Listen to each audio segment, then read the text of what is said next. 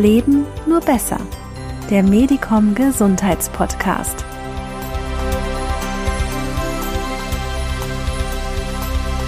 Ja, guten Morgen, Ulrike Scheuermann. Ich freue mich sehr, dass Sie Zeit für uns, für Medicom haben heute. Ulrike Scheuermann ist Psychologin, ist Bestsellerautorin, hat auch Medizin studiert und hat jetzt ein wunderbares Buch veröffentlicht mit dem Titel Self-Care. Darf ich Sie ganz kurz bitten, dass Sie sich vielleicht auch selbst vorstellen und auch gleich ganz kurz zusammenfassen, warum Sie dieses Buch geschrieben haben? Ja, guten Morgen, Frau Barmann-Cox. Erstmal auch äh, von mir an Sie und an alle anderen. Ich freue mich auch sehr, äh, mit Ihnen im Gespräch zu sein heute und ähm, einige Themen und Inhalte aus meinem neuen Buch zu vermitteln oder überhaupt aus meiner Arbeit. Und ähm, ich bin Diplompsychologin seit über 25 Jahren und habe tatsächlich, haben Sie ja schon erwähnt, ich habe früher Medizin studiert und äh, bin dann nach dem Physikum, also nach der Vorprüfung, bin ich zu Psychologie gewechselt, weil ich gemerkt habe, dass das noch mehr das ist, was ich wirklich machen will. Und ähm, diese, dieser medizinische Hintergrund ist aber immer mit dabei bei allem, wie ich arbeite. Und ähm, in dem neuen Buch gerade kommt das auch noch mehr zusammen, also diese beiden Bereiche. Und ich arbeite ja zum einen also in Berlin in meiner Praxis mit Coaching, aber viel auch mit Seminaren und ähm, einer Mischung aus Online- und Präsenzseminaren, wo ich eben äh, Menschen vermittle, wie man gut für sich sorgen kann, besser für sich sorgen kann und zwar eben mit einem sehr ganzheitlichen Ansatz, wo das Körperliche und das Psychische oder Seelische oder wie man es nennen will, wo, wo das zusammenkommt und sogar auch, wenn man möchte, die spirituelle Dimension, die ja so als dritte Dimension manchmal ein bisschen vernachlässigt wird, so in den Ansätzen und ähm, die aber genauso wichtig auch ist. Ihr Buch ist ja sehr schön, finde ich, äh, sehr strukturiert aufgebaut. Ich möchte gleich mal beginnen mit den äh, Begriffen Self-Care, Selbstfürsorge.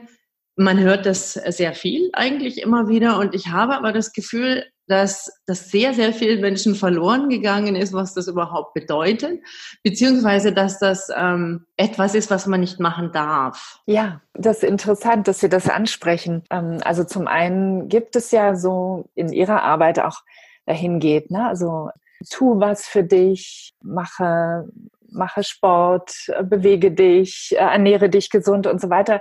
Das ist ja alles Self-Care, Selbstfürsorge.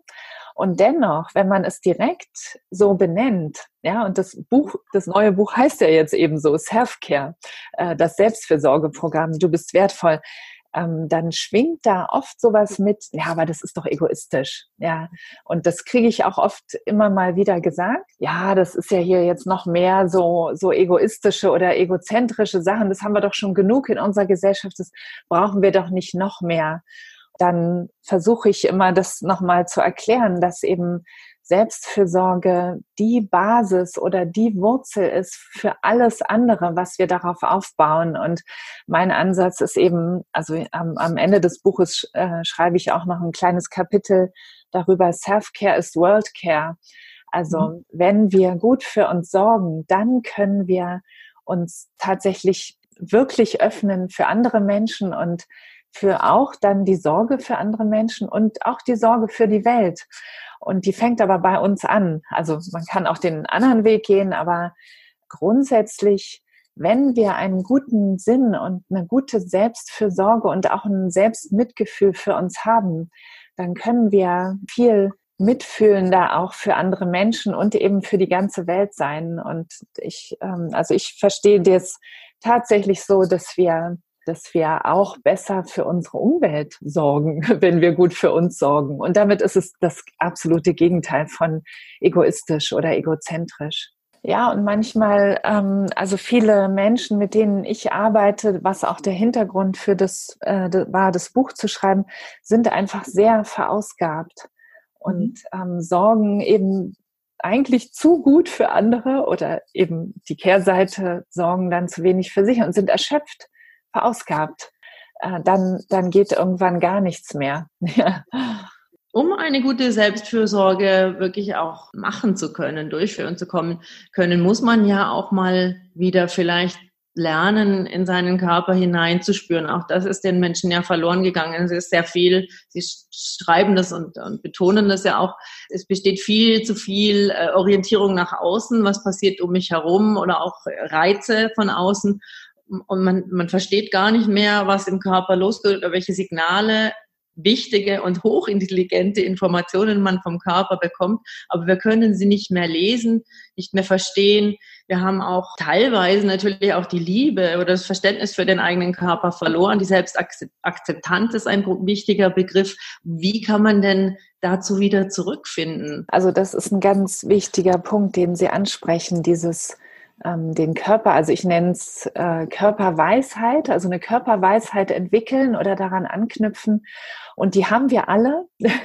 und die ist aber eben oft so überdeckt, dadurch, dass, dass wir überall, also in den Medien auch überall wird uns erzählt, was wir machen sollen. Ja, beweg dich mehr, mach Sport, äh, mach dieses, mach jenes und ähm, das ist gut und wichtig. Aber es kann bedeuten, auch zum Beispiel die, die Apps, ne, so die, die Tracking-Apps, wo man dann seine Schritte zählt. Einerseits, es hat immer beide Seiten. Einerseits ist es gut, weil man zum Beispiel dadurch daran erinnert wird, sich mehr zu bewegen. Andererseits kann darüber die differenzierte Selbst- und Körperwahrnehmung auch in den Hintergrund treten. Und ähm, ein Weg, um diese Körperweisheit zu ak äh, aktivieren, ist eben tatsächlich, dass man immer wieder besinnt auf seinen Körper, den wirklich sehr feinsinnig spürt, sehr feinen Sinn für Körpersignale oder Körpergefühl auch zu entwickeln. Und das ist eigentlich der beste Kompass, um, um gut mit seinem Körper und dadurch auch gut mit sich selbst insgesamt umzugehen. Ja, also man, man kann den Körper als Kompass nutzen.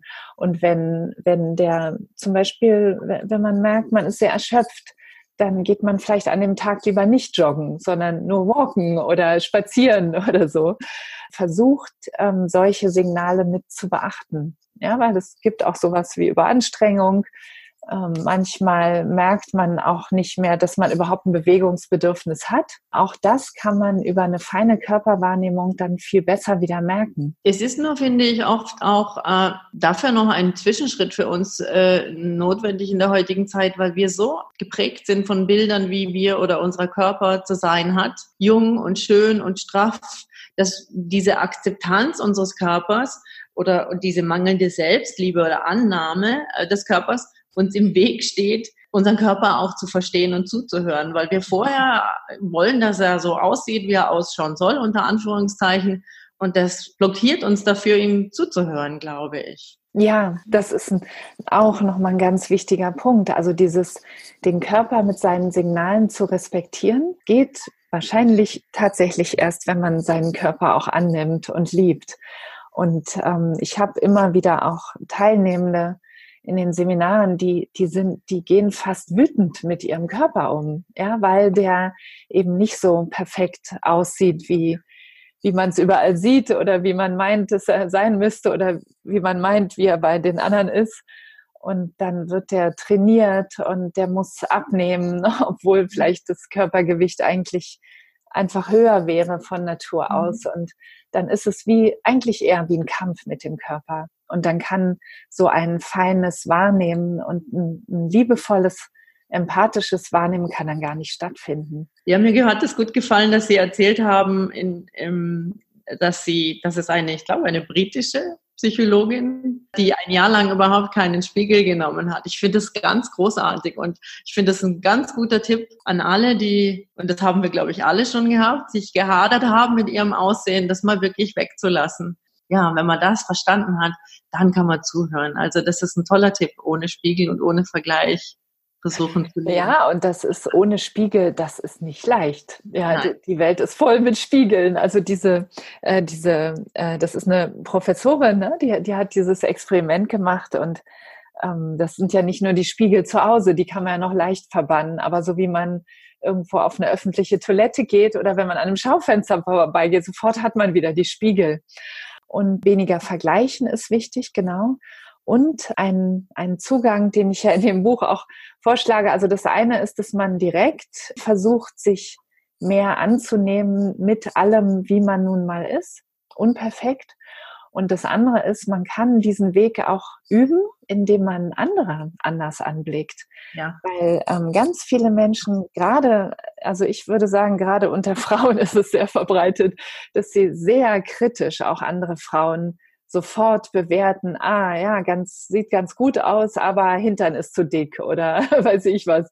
Und da einen liebevolleren Blick auf andere zu entwickeln. Und das ist ein ganz schöner Weg, finde ich. Ja, es ist wie so, ein, wie so ein Umweg, aber es ist eigentlich wieder das Gleiche. Ja, ob, ob, wie man andere ansieht, wie man sich selbst ansieht, letztlich ist es das Gleiche. Ich möchte noch einen anderen Begriff ansprechen, den, der, glaube ich, auch nicht einfach zu greifen ist, für viele Menschen sehr wichtig, bei Ihnen im Buch auch Emotion. Was ist das und welche Informationen können wir eigentlich durch Emotionen äh, erhalten? Also das, äh, dieses ganze Thema Emotionen ist sehr, äh, sehr komplex natürlich und ähm, da wird ja auch viel drüber geredet und geschrieben und zurzeit ist so oder seit seit Jahrzehnten ist in der Psychologie und auch in der Öffentlichkeit eher so die Haltung, äh, lebe deine Gefühle aus. Also, ja, und da habe ich eine sehr zurückhaltende Haltung dazu. Und Emotionen sind ja erstmal also es, Gefühle, Emotionen, ne, die beiden Begriffe sind sehr nah beieinander, weil Gefühle kann man auch noch an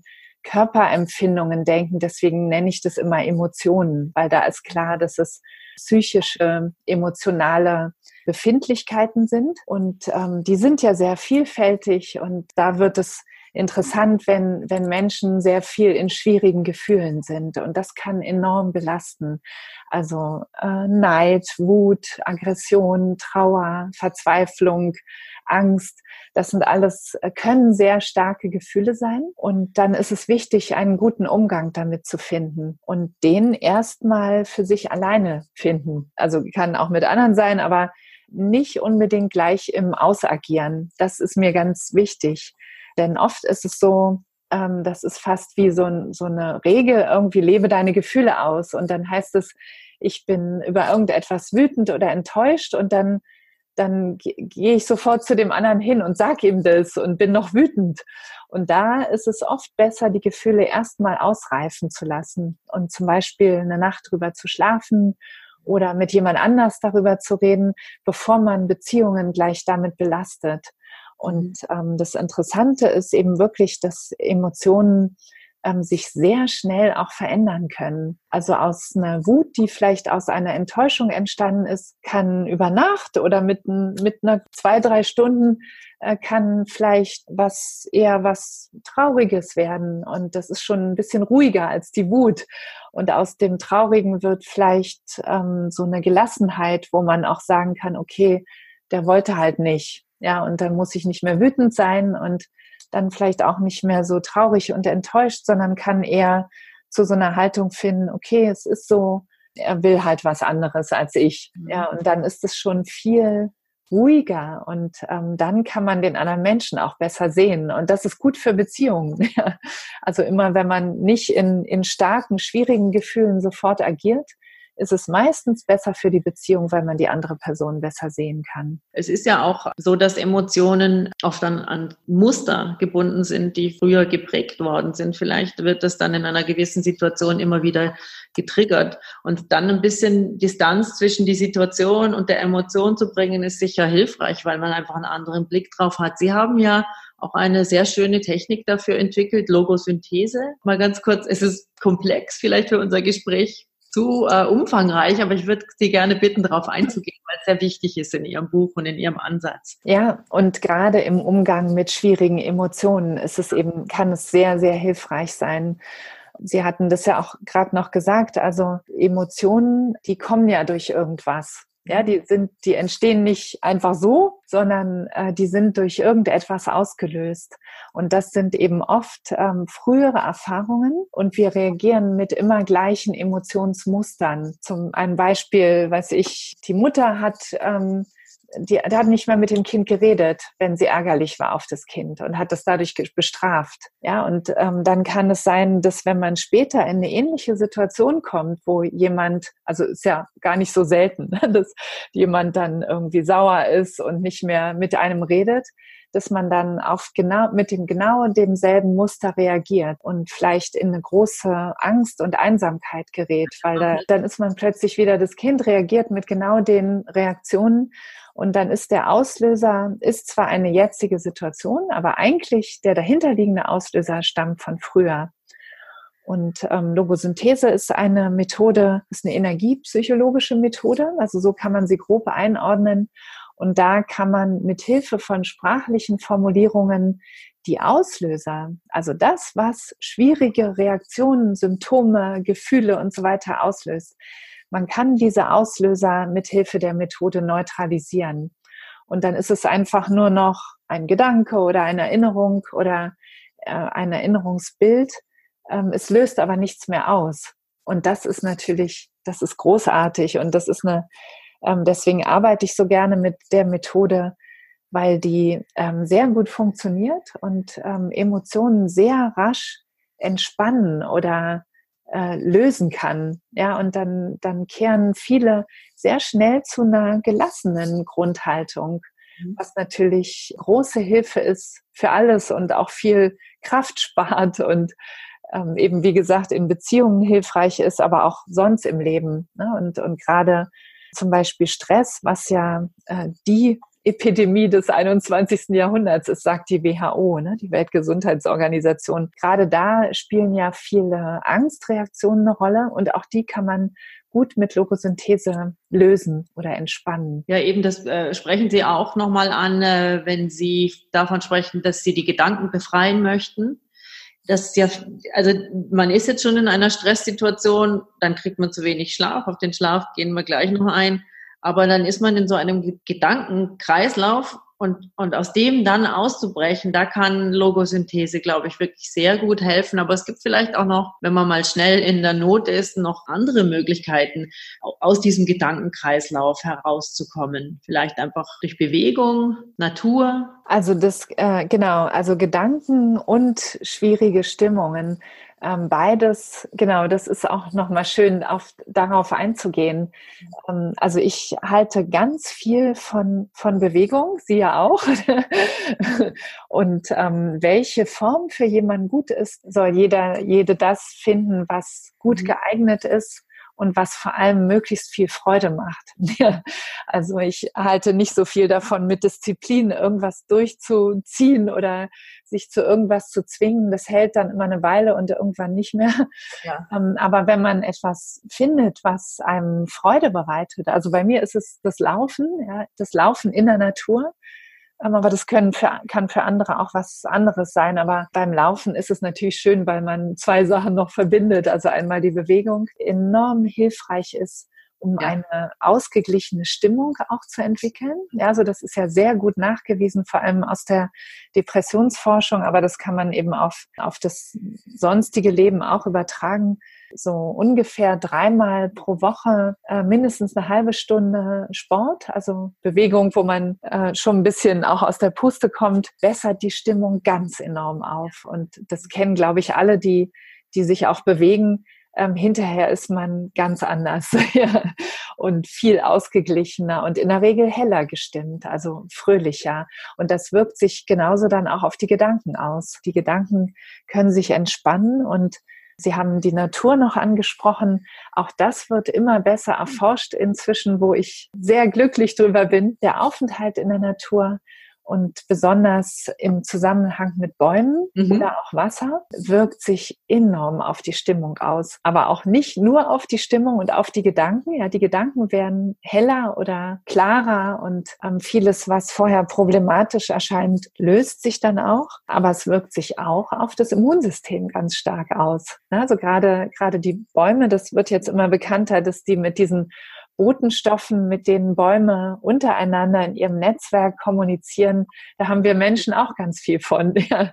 Und ähm, Wochenende mit unter Bäumen erhöht die, die Killerzellen, also die Abwehrzellen im Körper, so stark, das ist unglaublich. Also ich, als ich angefangen habe, da mehr drüber zu recherchieren, habe ich erst gedacht, das kann nicht wahr sein. Aber ähm, das ist tatsächlich so, dass Bäume eine ganz starke Wirkung auf die Psyche und auf den Körper, aufs Immunsystem haben. Ich würde ganz gerne auf eine andere Sache eingehen, die sie, die sehr wichtig ist in Ihrem Buch, das äh, Journaling, das Schreiben. Jeder soll für sich herausfinden, wie er, welche Art von Bewegung ihm Freude machen könnte oder ihm das geben könnte. Und ich glaube, das, das ist eben das eine. Also Sie haben verschiedene Arten zu schreiben. Einmal wirklich das hinzuschreiben, wofür ich dankbar bin und was mir gut tut, glaube ich. Und das andere ist äh, Print Writing, glaube ich, nennen sie das, also schnelles Schreiben. Sprint, genau. Ja, ja.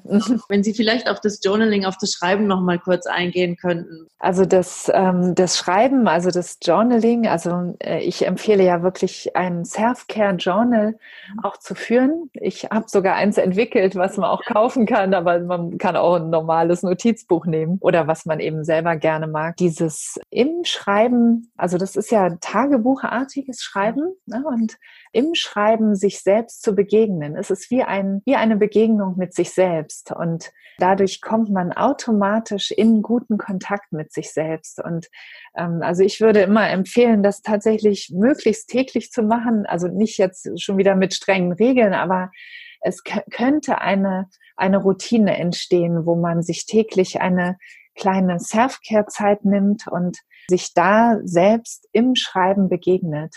Und das mhm. ist wie ein Gespräch mit sich selbst. Aber es ist ein anderes Gespräch, als wenn man nur nachdenkt. Ja, also man könnte ja auch sagen, ich mache das alles im Kopf und wer nicht gerne schreibt, kann das auch so machen. Aber das Aufschreiben hat ganz starke Effekte. Also zum einen ähm, sehr emotional entlastenden Effekt. Das ist alles gut wissenschaftlich nachgewiesen auch. Ne? In Deutschland noch nicht so bekannt, in den englischsprachigen Ländern viel mehr. Ja. Aber es gibt auch das therapeutische Schreiben. Also es hat tatsächlich einen selbsttherapeutischen Effekt auch. Es ist stark entlastend emotional entlastend, weil irgendwie die, die Gedanken oder die Inhalte, die einen beschäftigen, sind irgendwie raus aus einem selbst. Die sind aus dem Kopf und die stehen da auf dem Papier oder auf dem Bildschirm. Mhm. Und dann hat man schon mehr Abstand dazu. Also dieses Entlasten und Distanzgewinnen ist hilfreich und wichtig, gerade bei belastenden Themen. Aber es ist auch sehr klärend. Also man schreibt etwas auf und wenn da vorher vielleicht ein Gedankenwirrwarr im Kopf ist oder eine Unsicherheit, wie entscheide ich mich im Schreiben, wird das äh, wie von selbst klärt es sich. Das ist ja eine Sache, die ich auch empfehle, die ist ja sehr bekannt. Also ähm, aufzuschreiben, wofür man dankbar ist. Mhm. Das ist eine enorm, also deswegen ist sie auch schon sehr bekannt. Ne? Das ist eine enorm starke Übung, wenn man das aufschreibt wofür man alles dankbar ist. Man fühlt sich so beschenkt und das wird immer mehr. Also das macht auch Spaß, ne? wenn man wenn man so anfängt zu suchen, wofür bin ich denn alles dankbar, dann macht man das irgendwann den ganzen Tag über und es gibt so viele Dinge, wofür man dankbar sein kann und man ist dann so äh, ein, ein beschenkter und erfüllter Mensch dadurch, weil man immer mehr entdeckt. Ich finde das ganz, ganz wichtigen Punkt. Es, es gehört wirklich, glaube ich, es ist essentiell fürs Glücklichsein mit sich selbst und mit dem Leben, äh, mit in diesen Dankbarkeit-Gedanken zu sein. Ja.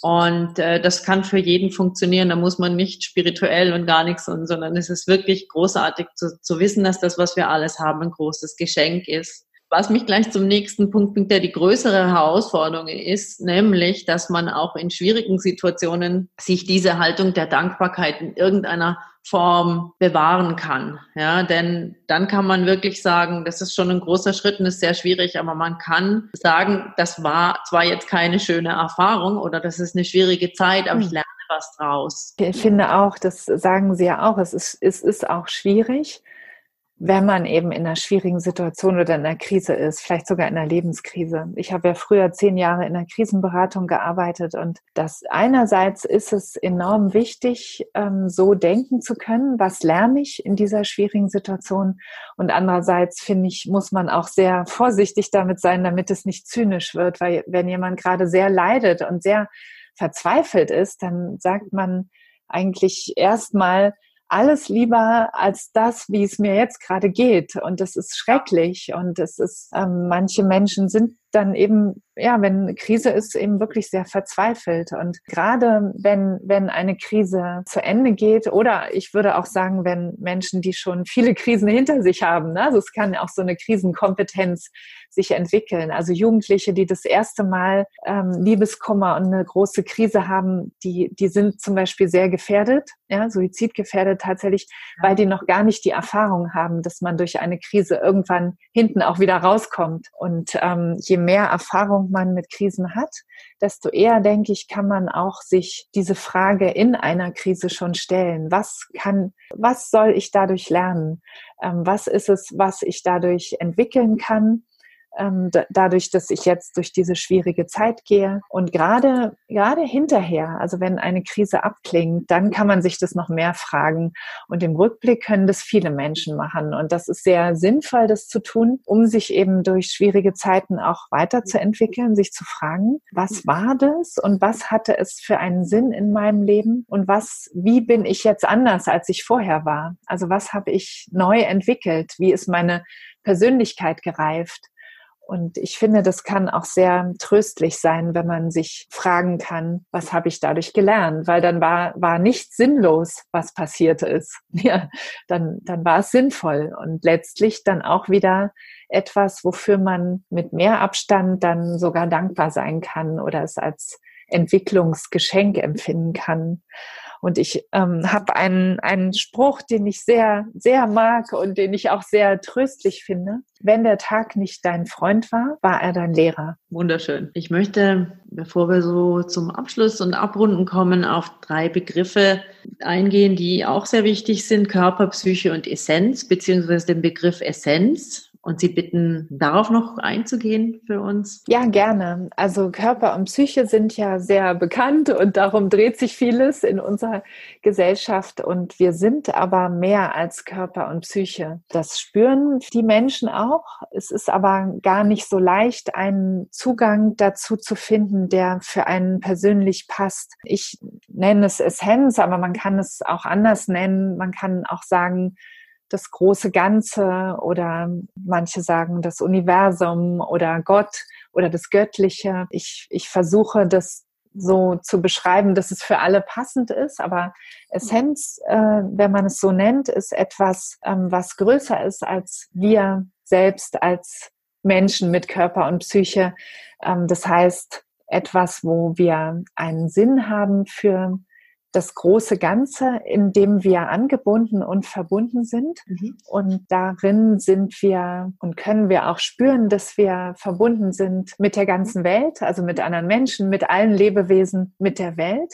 Und wir sind Teil dieser Welt und Teil von einem größeren Bewusstsein auch. Ja, man, man kann es göttliches Bewusstsein nennen oder äh, noch, noch offener eben das große Ganze ähm, oder die Quelle, etwas, ähm, was eine umfassende Intelligenz ist, die über unser Leben und äh, über den einzelnen Menschen hinausgeht ja, ähm, also das, wenn man sich damit beschäftigt, dann hat es was mit Spiritualität zu tun also mit, mit Sinnsuche auch und mit einem Verstehen, was der persönliche Sinn in dem größeren Ganzen ist. Ähm, da finde ich es ganz wichtig, dass jeder und jede da ihren eigenen Weg findet, ne? weil es gibt ganz viel Literatur auch und so Glaubenssysteme, die etwas Bestimmtes vermitteln. Und das ist wichtig, dass, ähm, dass man darin das eigene findet. Weil ich merke schon auch eine Tendenz, also zum einen gibt es viele, die auf Sinnsuche und ähm, spirituell sich orientieren. Aber es gibt auch viele, die es sehr ablehnen und sagen, ah, das ist alles ESO, das ist esoterisch und ähm, da will ich nichts mit zu tun haben. Und das wiederum ist schade, ne? weil das kann sein, dass der Weg dann eigentlich verbaut ist für ein, eine ganz persönliche Art Spiritualität und Sinn zu verstehen. Ich finde das in Ihrem Buch sehr schön äh, beschrieben. Äh, es gibt da eine gute Hilfe hinzukommen, finde ich. Wenn ich es richtig verstanden habe, dann ähm, ist der Weg, den Sie vorschlagen, dass man sich überlegt, was unsere Lebensaufgabe sein kann. Wenn man darüber nachdenkt, im Yoga ist das, heißt das das Dharma, dass man eben sucht, sich, wo, wo, wo, was kann ich geben? Oder Sie haben ein wunderschönes äh, Beispiel gegeben, finde ich. Man stellt sich vor, am Ende des Lebens irgendwo in einem Schaukelstuhl zu sitzen und dann mhm. schauen, was war mein Weg, was habe ich gegeben. Und ich finde das großartig, das sich mal vorzustellen, weil ich glaube, dass das einem wiederum helfen kann zu erkennen, was die eigene Lebensaufgabe sein kann und wiederum, warum was die Essenz ist und wie man Teil dieses großen, ganzen, intelligenten Universums oder wie auch immer es nennen möchte, sein kann. Ja, also dieser, dieser Zugang, ähm, sich die eigene Endlichkeit, also die Begrenztheit des eigenen Lebens sich bewusster zu machen, ist eine, ist eine große Hilfe dafür, sich auf das Wesentliche zu besinnen. Also das, was für einen wesentlich ist oder was sogar die Lebensaufgabe ist.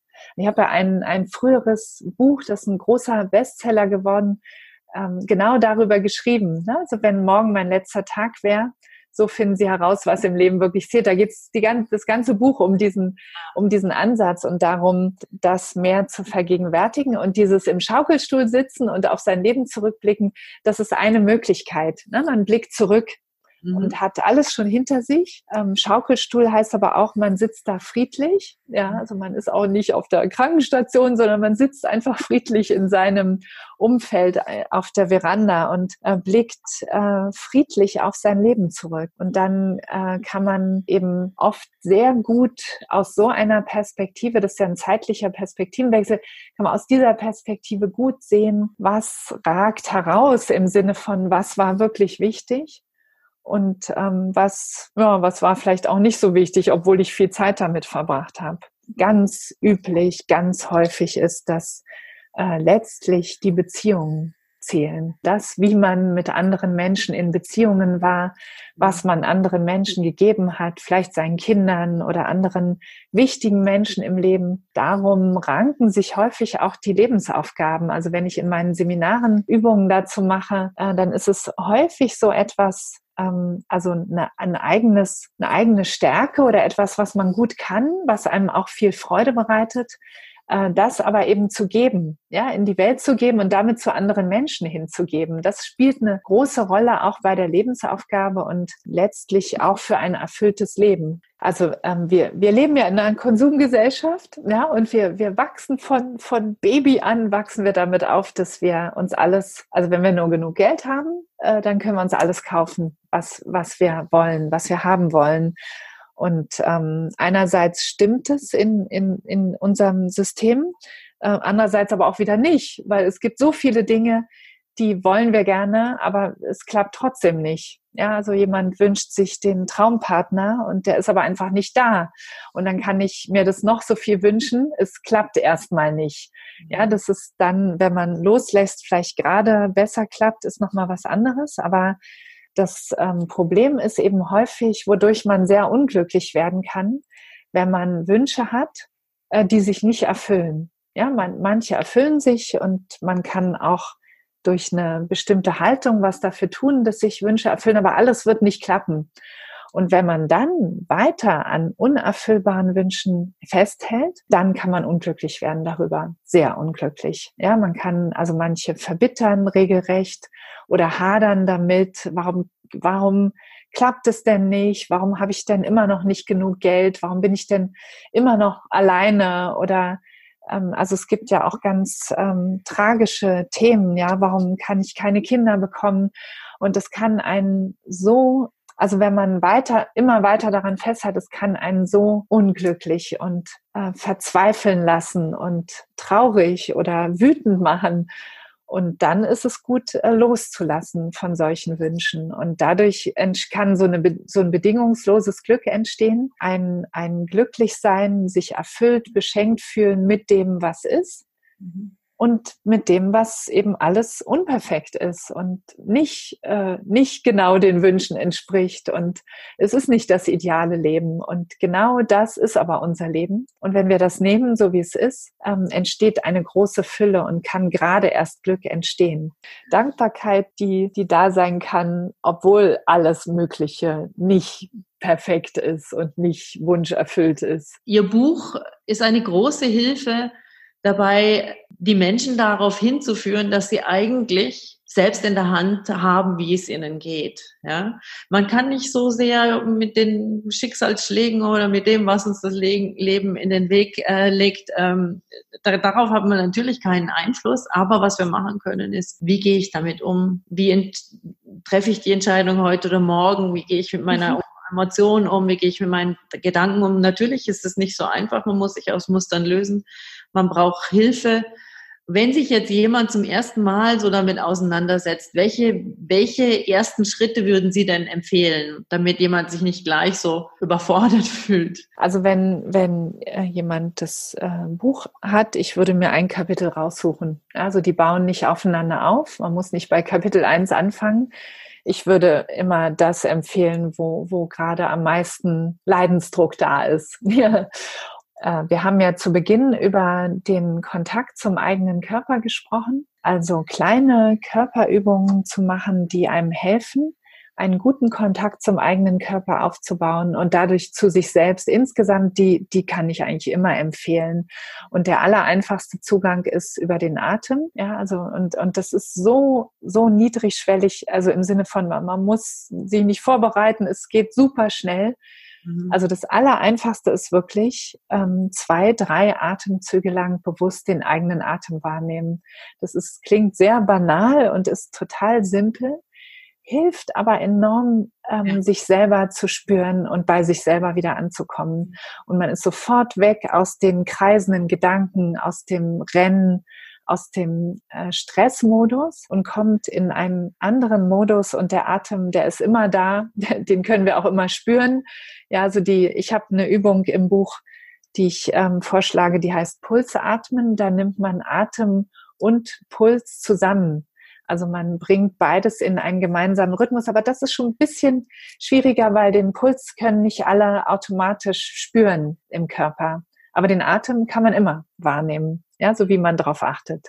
Ja, und viele Menschen sind so sehr im Kopf. Also auch, auch meine Teilnehmenden oder Coaching-Klienten, die, die reden dann, reden, reden, reden. Und dann kann man das ausbremsen und dann entsteht was ganz anderes. Und dann wird Tiefe und Selbstbesinnung und alles, was daraus folgt, wird dann plötzlich möglich, so wie man aus dem Kopf weg ist aus diesen Gedankenkreisen. Frau Scheuermann, ein ganz tolles Gespräch war das. Ich danke Ihnen sehr, sehr herzlich. Ich danke Ihnen auch ganz herzlich. Ich, mir hat das auch viel Freude gemacht. Vielen Dank.